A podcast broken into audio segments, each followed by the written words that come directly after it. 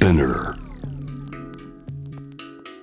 グローバーがお送りしております。J-Wave Jam the Planet さあここからは、えー、News from Correspondent 海外在住コレスポンデントから現地の最新ニュースを届けてもらいましょう。今日はドイツです、えー、ドイツケルン在住。16年。アート系の映像作家で歴史あるオーバーハウゼン国際短編映画祭に先行アドバイザーとしても関わる中澤明さん。よろしくお願いします。どうもよろしくお願いします中澤さん、えー、今日3月8日国際女性デーというところで黄色いミモザのお花飾るのが習慣ですけれども、はい、あの、はい、この日に、まあ、合わせてなのかドイツ大変な状況が起きてるんですって？そうなんですよ。あのこの女女性国際女性デーに合わせてであの女性の比率が多い職種である例えば保育士とかそれから社会福祉あの士などの従事者のストライキが今日は、えー、全国各地で行われているんです。うんどれぐらいの規模のものなんですか？えーとですね、もうあの全国各地大,、えー、大小の町々で、えーまあ、ほぼすべての、えー、保育園があの閉まってますね。中澤さんの身近でも影響もちろん出てますか、はいはいえー、うちの子供が保育園に通ってるんですけれども、まあ、今日ちょっと今はですねあの電車は今日動いてるのであの隣町のおばあちゃんのところにも行ってもらってるんですが、えー、もう保護者の連絡網のグループチャットではもうため息とかあの叫び声の顔メッセージが次々に並んでました。あいやこれ皆さんねあの大変な状況もあるそれでもストライキしなければいけないんだというそのドイツの今の状況を教えてください。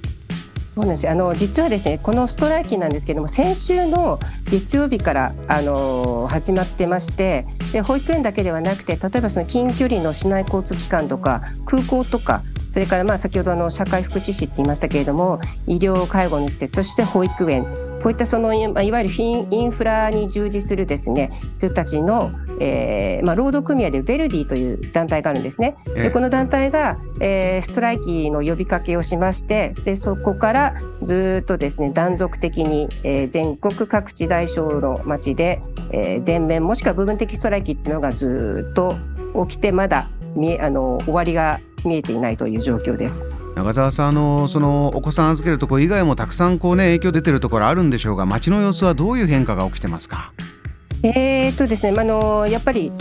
交通機関が止まると、えーまあ、仕事に行けないはずなんですけれどもドイツの法律って私も今回初めて知ったんですけれどもストライキがあっても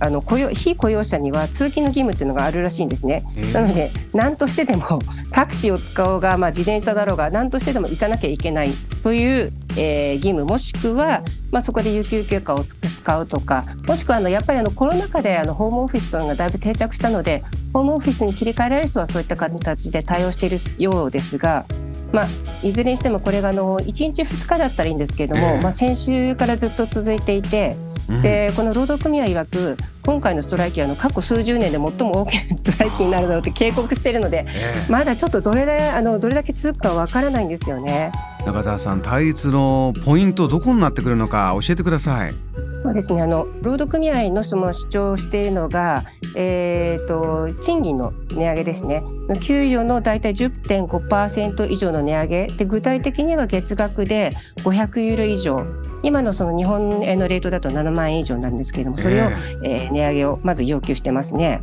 うん。あのもちろんこれ大きい要求ですけれどもそれぐらい今暮らしの、えー、厳しさが増しているということなんでしょうか？うんそうなんですよ。実はその保育園のストライキというのも、えー、昨年か一昨年ぐらいにやっぱり何回かあった時があってでその時あのストライキが終わった時は保育士さんたちはもうこれで今後数年はストライキないと思うって言っていたので、うん、うちもじゃあうちの子が保育園にいる間はもうないだろうなと思っていたら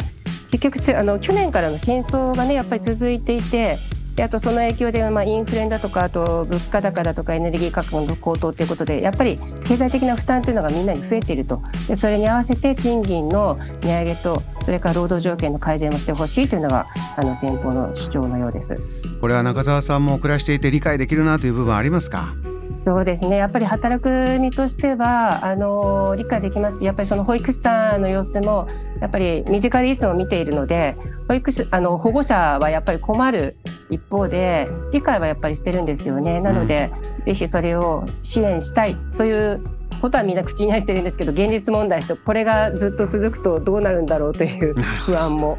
ありますね。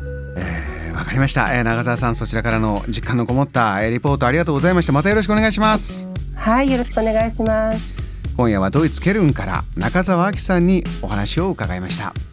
JAM The Planet